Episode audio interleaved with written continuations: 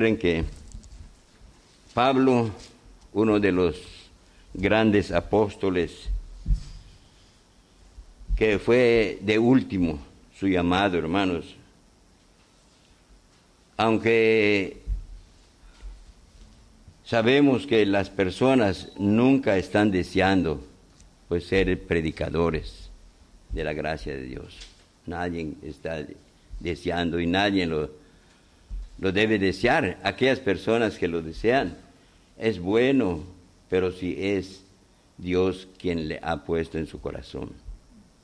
Porque hay gente que desea, pero por eh, otras cosas que piensan lograr en la obra, pero la gracia de Dios cuando obra en nosotros, hermanos, eso nos intime a desear y lo hacemos con amor a Dios y a la gente que necesita de este alimento espiritual que Dios nos ha dejado en su palabra. Y el apóstol Pablo, recuerden que él era un hombre que está lleno de tradiciones. Él había estudiado y era un hombre celoso en las tradiciones de sus padres. Pero un día el Señor le llama. Y él, al ser llamado, él tuvo que despojarse. Y eso es lo que debe pasar en la persona. Despojarse de todo lo que tiene en su corazón para que pueda entrar la verdadera palabra en nuestros corazones. Porque si solamente es una parte, no puede servir, hermanos. Necesitamos estar realmente toda la confianza en el Señor Jesucristo. Y aquí en este capítulo 13, el apóstol está hablando acerca de la importancia del amor de Dios, del amor realmente que necesita cada persona que el Señor ha salvado. Hay un amor, pero ese amor es del mundo, es de la religión, es de este mundo.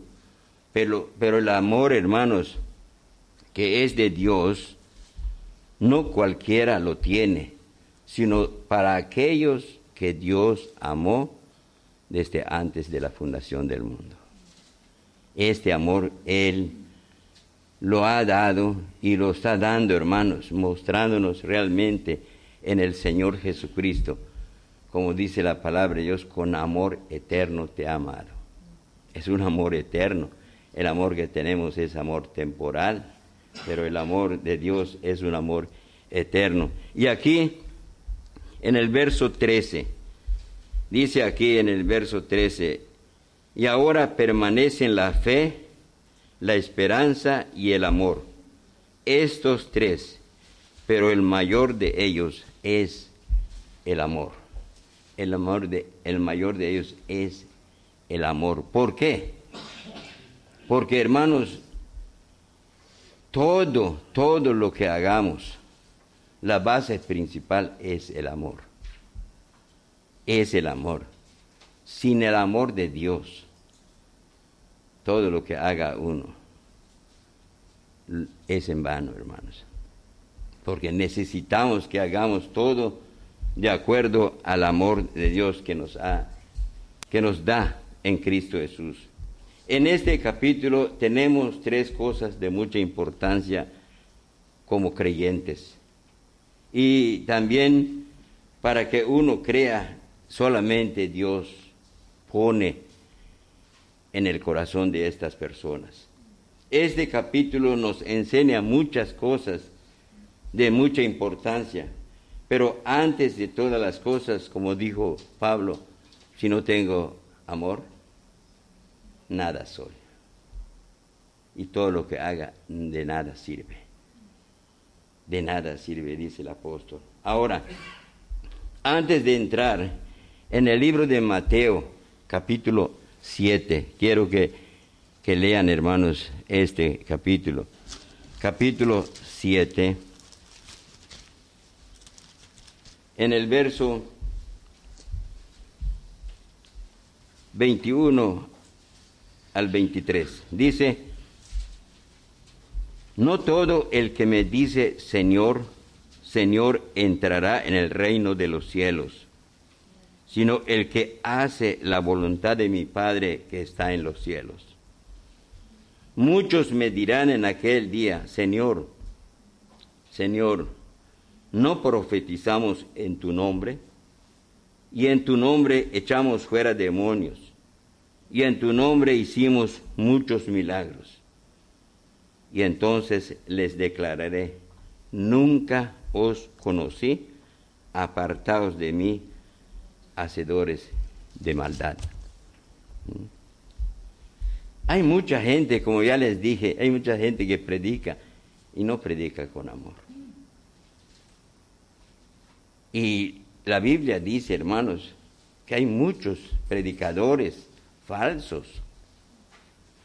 Y el Señor Jesucristo habló a sus apóstoles que hay que tener cuidado de esa gente, hermanos, que en vez de que enseñe la verdad, le está haciendo a la gente dos veces hijos del infierno, porque no le está dando el mensaje de salvación que ellos necesitan. Ahora, muchos dirán, Señor, Señor, profeticé en tu nombre. eso quiere decir que prediqué en tu nombre. ¿Eh? Pablo dice, como lo hagan, pero hay muchos que están predicando la palabra, porque hay por envidia, hay que se van a gloriar, pero lo más importante, por eso tenemos que lo hagas con amor. Y ese amor no se compra, Dios nos los da. Ese amor Dios nos los da, hermanos. Es regalo del Señor. ¿Eh? muchos predicadores que se aman a sí mismos y no aman ni a Dios ni a las personas. ¿Por qué? Porque no les da el alimento necesario para su alma, para ese, esa vida espiritual que el Señor le ha dado.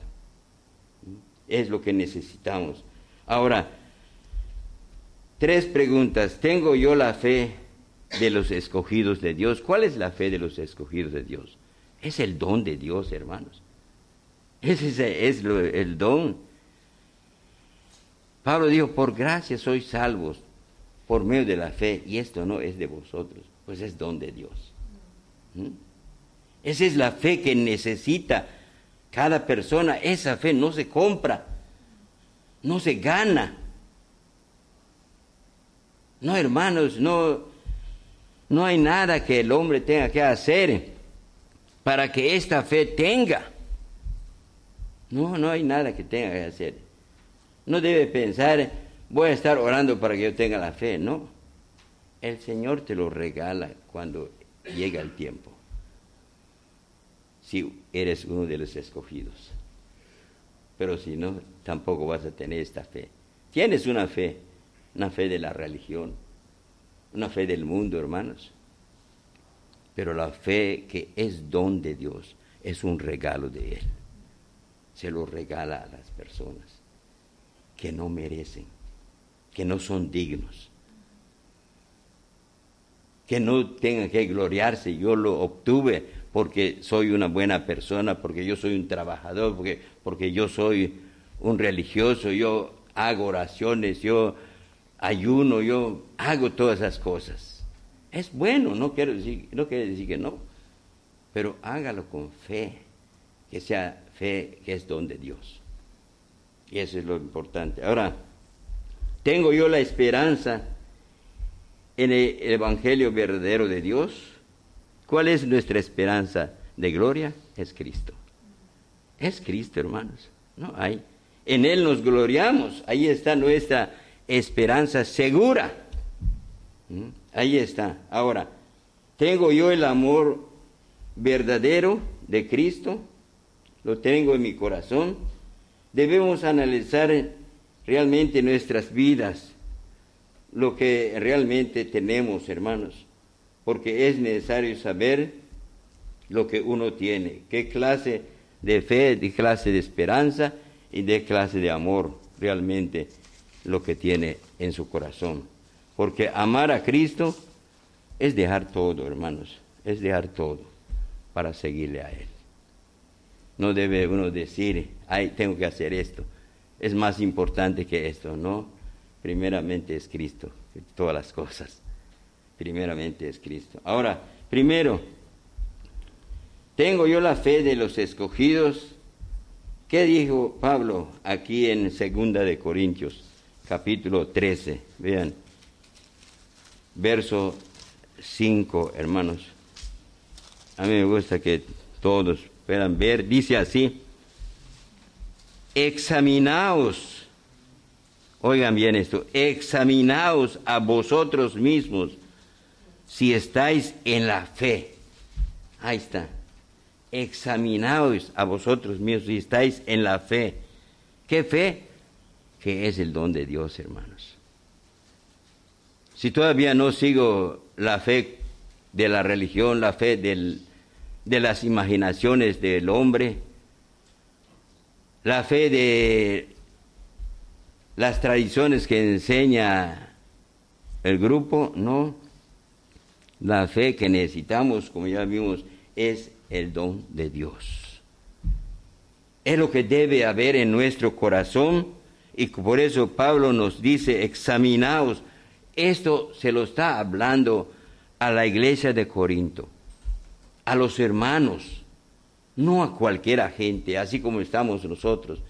Nos está hablando a nosotros el apóstol, pero siendo guiado por el Espíritu Santo, hermanos, para que nosotros podamos entender realmente lo que debemos hacer en nuestra vida, examinar si realmente esa es la fe que tengo, que es la fe del Señor, que todo lo que estoy haciendo sea que de la fe verdadera que Dios da. No, no la fe como la que tienen los demonios. Recuerden, ¿por qué? Porque nuestro corazón, como dice Jeremías en 17, engañoso es el corazón, más que todas las cosas y perversas. Tu propio corazón te puede engañar. Tu propio corazón. Yo, yo tengo esa fe, yo tengo. Lo estoy ejerciendo. Pero hay que examinar si ese es el don de Dios. Es lo que nos regala en verdad. Ahora, vean, ¿quién es el autor de esa fe que tiene? Es lo que tenemos que ver cuando examinamos, hermanos. ¿Quién es el autor de esa fe? ¿Es el hombre? Es como la salvación. ¿Quién te salvó? El predicador, el pastor, el otro hermano. No, si es el Señor, entonces Él te ha dado la fe. Y Él, como dice la palabra de Dios, hermanos, Él es el autor en el libro de Hebreos. Libro de Hebreos capítulo 12. Capítulo 12.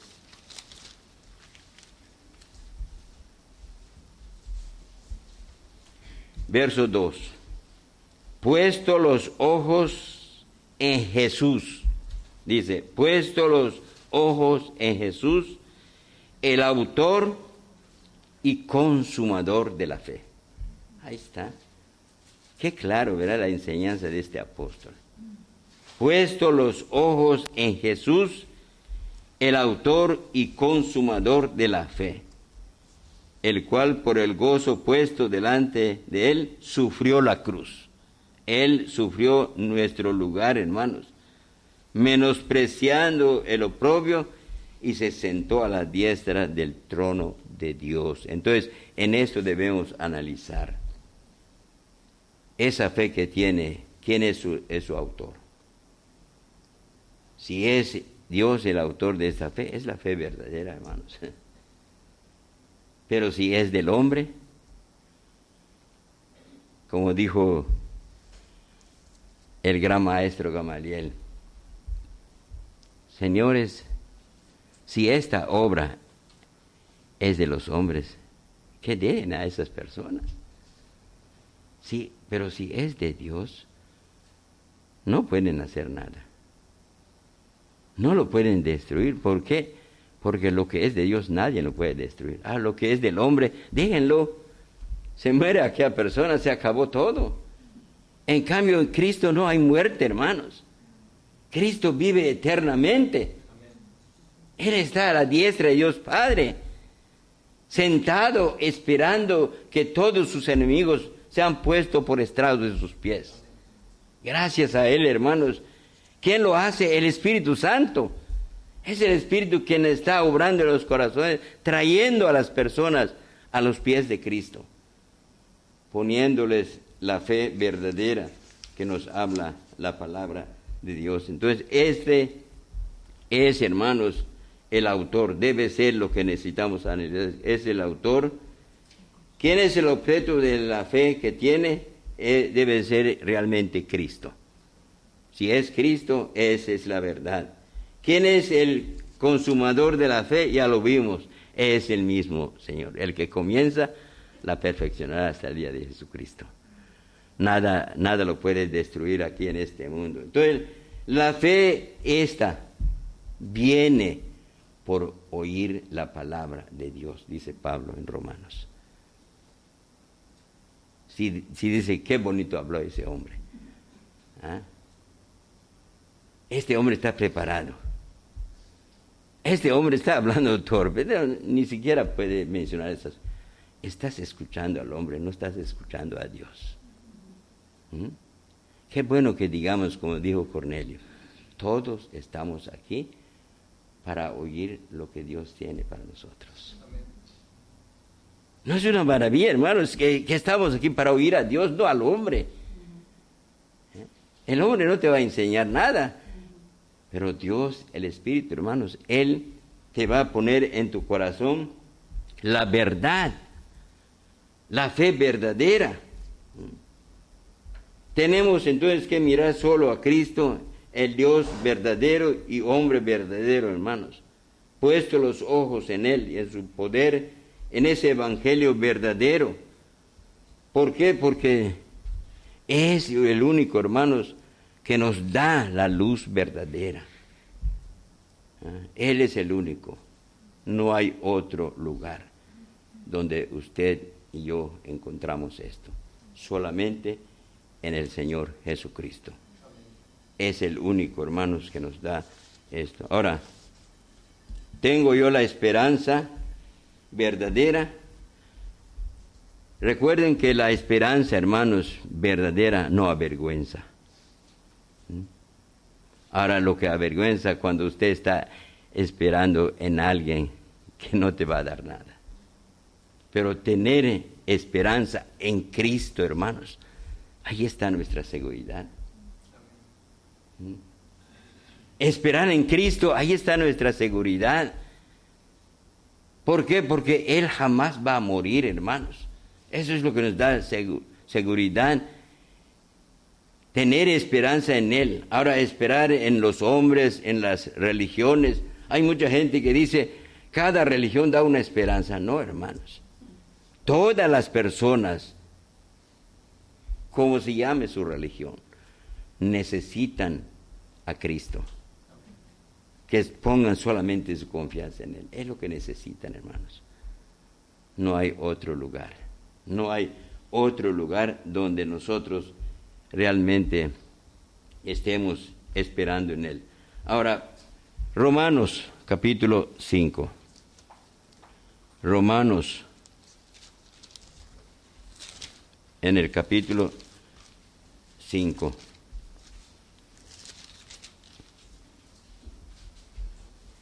Verso 5 dice, y la esperanza dice, no avergüenza, porque el amor de Dios ha sido derramado en vuestros corazones por el Espíritu Santo que nos fue dado. dice aquí el apóstol, y la esperanza no avergüenza. ¿Mm? Fíjense, la gente no se avergüenza no se avergüenza, hermanos, de cargar su ídolo para andar. ¿Y qué le da? ¿Qué le da a la persona cargando su Dios? No hay esperanza allá. El Dios de nosotros no tenemos que cargarlo, hermanos. Él vive y por eso vivimos nosotros. Si Él no viviera, ¿quién va a vivir? Nadie. Ni siquiera va, a existir este mundo, hermano. Pero gracias a Dios. Por eso ponga su única esperanza en Él. No hay, no hay otro lugar. Aquí en el libro de Efesios, capítulo 1. Efesios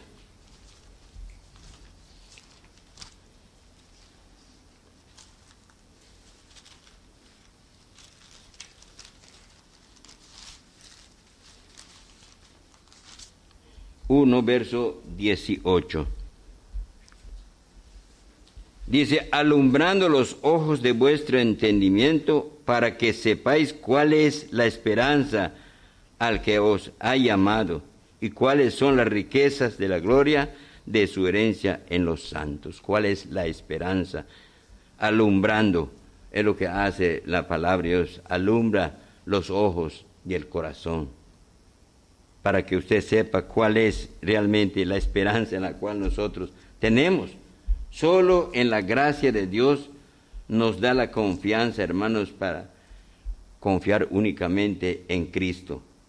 Por eso debemos de estar en el Evangelio verdadero, que solo hay uno. No hay otro Evangelio.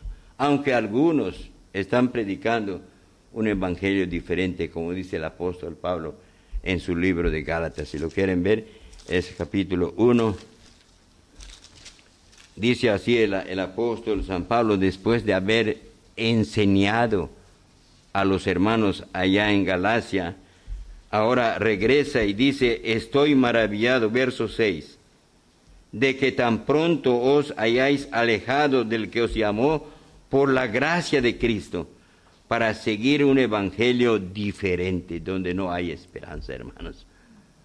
En un, en un evangelio diferente no hay esperanza, no hay seguridad. No que haya otro, sino que hay algunos que os perturban, quieren pervertir el Evangelio de Cristo. Eso es lo que pasa. El Evangelio único y verdadero es el Evangelio de Cristo. Es Cristo único, hermanos. No hay. Aunque hay muchos predicadores, por eso leí el Mateo. Hay muchos, en aquel día me van a decir, yo prediqué en tu nombre. Dijo el Señor, que lo dejen, que, hagan lo que quieran ellos. Al fin y al cabo, con el tiempo vamos a ver si son verdaderos. Él, los conoce. No, no les impida que, que, hagan. El Señor conoce a sus verdaderos mensajeros, hermanos. ¿Por qué? Porque Él los levanta, hermanos.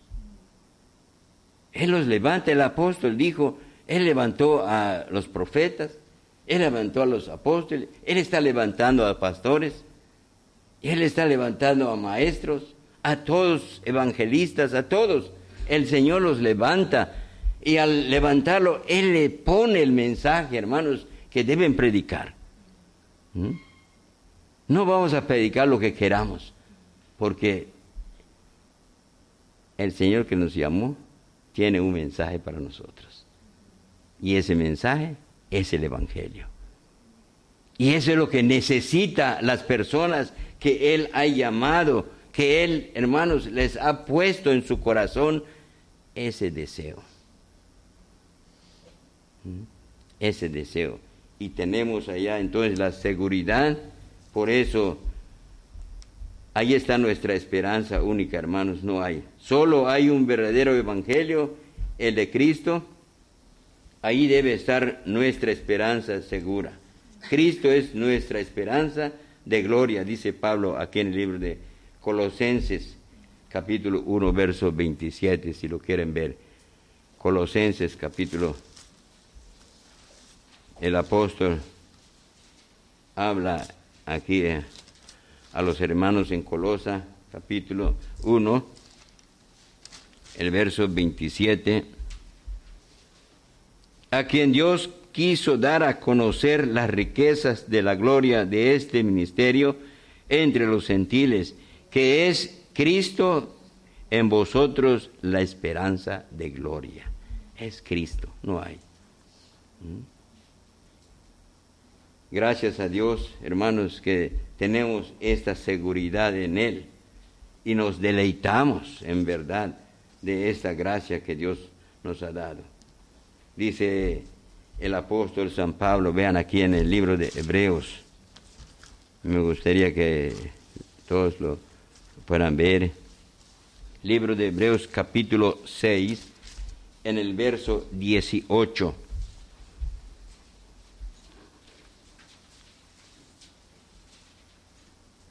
Dice, para que por dos cosas inmutables en las cuales es imposible que Dios mienta, tengamos un fortísimo consuelo los que hemos acudido para asirnos de la esperanza puesta delante de nosotros, la cual tenemos como segura y firme ancla del alma y que penetra hasta dentro del velo, donde Jesús entró por nosotros como precursor, hecho sumo sacerdote para siempre según el orden de Melquisedec.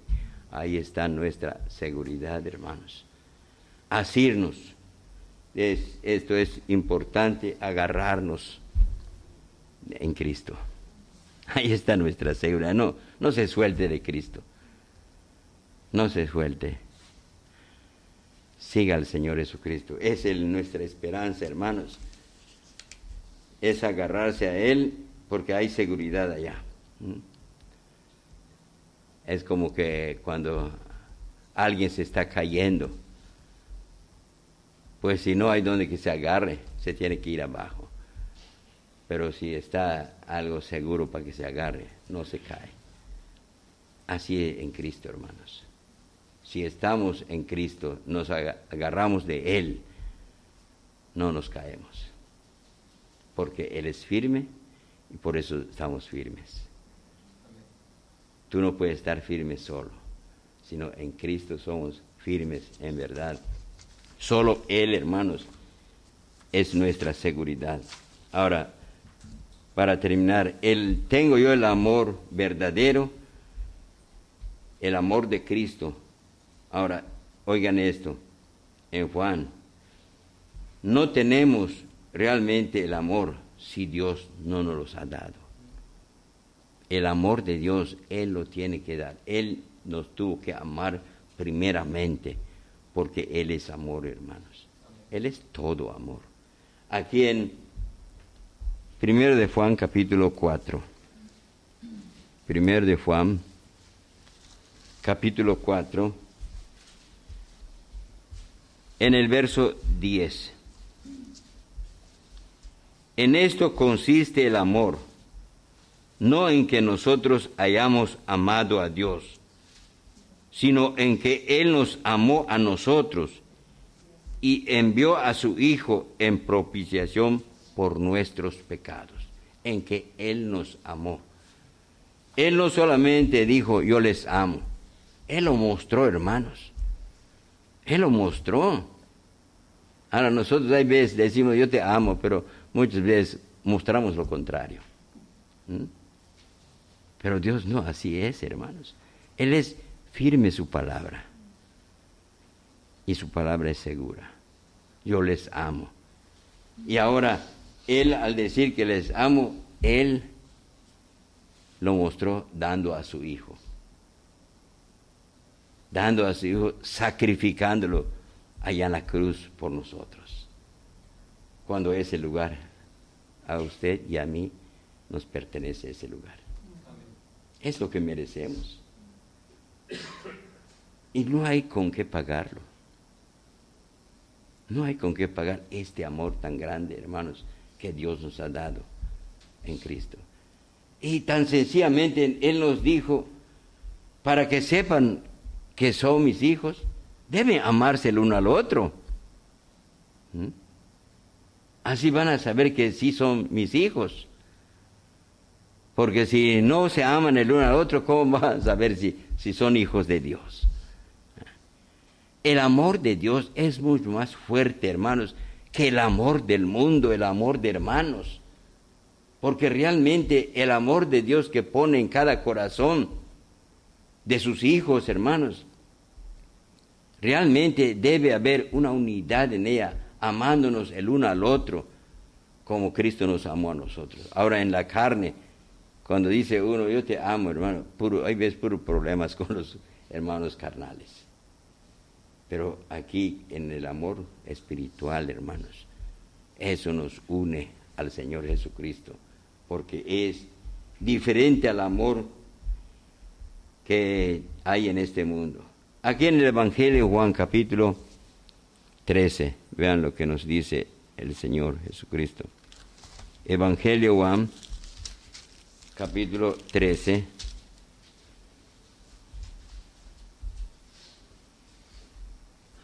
Dice verso 35, en esto conocerán todos que sois mis discípulos, si tuviereis amor los unos con los otros. ¿Ah? Si tuviereis amor los unos con los otros. Pero no todos tienen este mismo amor, no todos hermanos.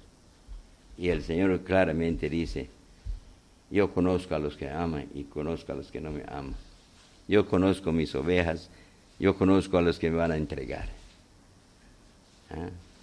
Hermanos, en un grupo, en una iglesia, siempre hay gente que todavía no tiene este amor. Pero rogamos al Señor siempre, si es su voluntad, que se lo revele, que se lo ponga en su corazón. Y que esto sea una muestra amándonos en verdad, como Él nos amó hasta dar su vida por nosotros. Si tienes este amor, conoces a Dios. ¿A quién Dios?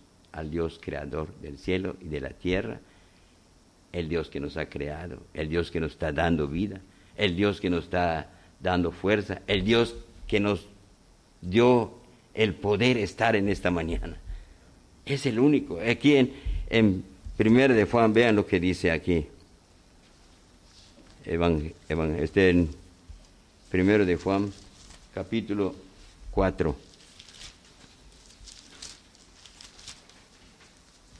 En el verso 7 y 8. Amados, amémonos unos a otros, porque el amor es de Dios. Ahora, él está diciendo, Juan está diciendo, el amor es de Dios. ¿Por qué está diciendo así? Porque está hablando a hermanos. No está hablando a cualquier gente, sino está hablando a hermanos, a gente que realmente tiene el amor de Dios. Amados, ah, es la palabra, amados hermanos, está diciendo. ¿ah? Amados, amémonos unos a otros. El amor es de Dios. Todo aquel que ama, esa persona es nacido de Dios y conoce a Dios. ¿Cómo lo llegamos a conocer? Él se revela. ¿Por qué? Porque tú no lo vas a conocer por ti mismo. No, hermano. Nadie va a conocer a Dios por sí mismo. Nadie. Dios tiene que revelarse a ti como lo hizo con el ciego, ¿verdad? Tú crees en el Hijo de Dios. Y el ciego dijo, Señor, ¿quién es? ¿Eh? ¿Qué dijo él? El que habla contigo es Él. Y enseguida se le creyó. Y lo adoró. él tiene que revelarse. Si Él no se revela, entonces usted no puede conocerlo. Por eso necesitamos que Dios se revele a una persona. Eso hizo con todos los apóstoles, con todos los profetas y con todos nosotros, hermanos, los que verdaderamente tenemos el amor de Dios. Él se ha revelado amándonos así como estamos. Como dijo el apóstol Pablo en Romanos, más Dios muestra su amor para con nosotros, en que siendo un pecadores, Cristo murió por nosotros. ¿Ah? ¿Se dieron cuenta? Cristo murió. Eso tanto, hermano, nos amó, dando su vida por nosotros. Está en Romanos capítulo 5, verso 8. Lo quieren apuntar, quieren verlo, es importante. Entonces Dios mostró ese amor. Ahora vemos lo que el apóstol San Pablo enseña aquí en nuestro capítulo, en el capítulo 13 de Corintios, hermanos, si quieren abrir nuevamente. Primero de Corintios, capítulo 13.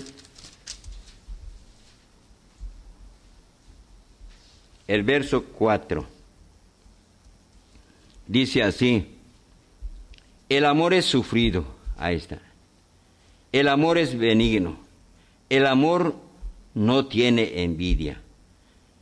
El amor no es jactancioso. No se envanece. No hace nada indebido. No busca lo suyo. No se irrita. No guarda rencor. No se goza de la injusticia, mas se goza de la verdad. Todo lo sufre, todo lo cree, todo lo espera y todo lo soporta. El amor nunca deja de ser. Es eterno. Es eterno el amor de Dios. Ya se dieron cuenta. Esa es la enseñanza que nos da el apóstol Pablo. ¿Tenía él el amor antes? No, hermanos.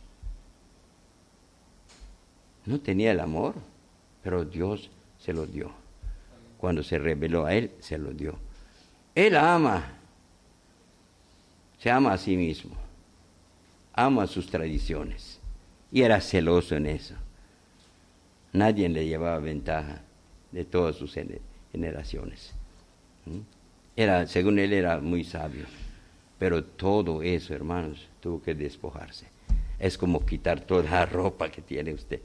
Así Dios, Dios quita todo lo que tenemos todas las tradiciones, todo el yo, todo lo que es la persona, para amar a Dios y amar al prójimo también, como dice la palabra de Dios. El amor, el amor, hermanos, es de Dios. El hombre no puede amar a Dios si Dios no le hubiera amado primero. Y ese amor con el cual nos amó primeramente es amor eterno y en este amor, la enseñanza del apóstol San Pablo en su carta a Romanos 8 dice, nada nos podrá separar del amor de Dios que es en Cristo Jesús. Nada, nada nos puede separar, porque vendrán necesidades, enfermedades, problemas, hermanos, todas las aflicciones que vendrán en la vida de, del creyente, no te va a separar no te va a separar, porque ese amor es amor eterno. El único que lo puede quitar es Dios, pero sabemos que al poner su amor, Él te ha amado eternamente, porque no es un Dios que te ama hoy y mañana te deja, no.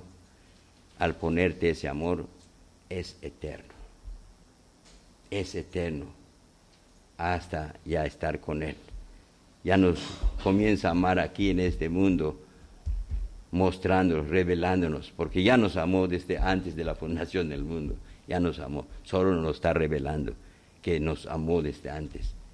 Nos escogió, hermanos, y nos amó en Cristo. Ahora nos lo está revelando que sí nos ha amado a nosotros. Ahora ya todos aquellos que ya lo tienen ya saben que ya ha sido amado desde antes de la fundación del mundo. Pero antes no lo sabe uno, porque nadie sabe si es uno de los que Dios ha escogido, si uno de los de las ovejas. Pero cuando Dios te lo revela, cuando Dios te lo muestra, hermanos, entonces vas a aprender, como dijo Pablo, desde el vientre de mi madre me llamó. Hay veces me pongo a pensar, digo, si él fue llamado desde el vientre, ¿por qué encerró? ¿Por qué hizo esas cosas forzando a gente que maldiga a Dios, porque no había llegado el momento que Dios le revele lo que era desde antes de la fundación del mundo.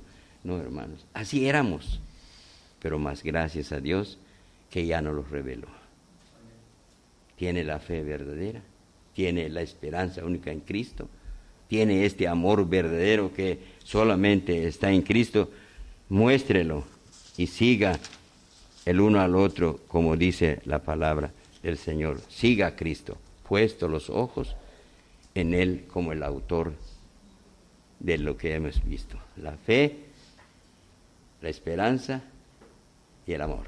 Él es el autor. Y el mayor de ellos es el amor. Porque sin el amor, hermanos, no hay fe verdadera. Sin el amor no hay esperanza. Todo, todo es amor. Por eso la ley, como dijo el Señor, la ley solamente está en dos. Amar a Dios sobre todas las cosas y amar a tu prójimo como a ti mismo. Eso encierra toda la ley. Si no amas es que no tienes el amor. Pero desde que tengas el amor, estás cumpliendo la ley. Estás cumpliendo la ley. Y toda la ley. No solamente es una parte, por el amor que Dios nos ha dado. Gracias a Dios, hermanos, por dar su atención por la palabra del Señor. Que Dios les bendiga.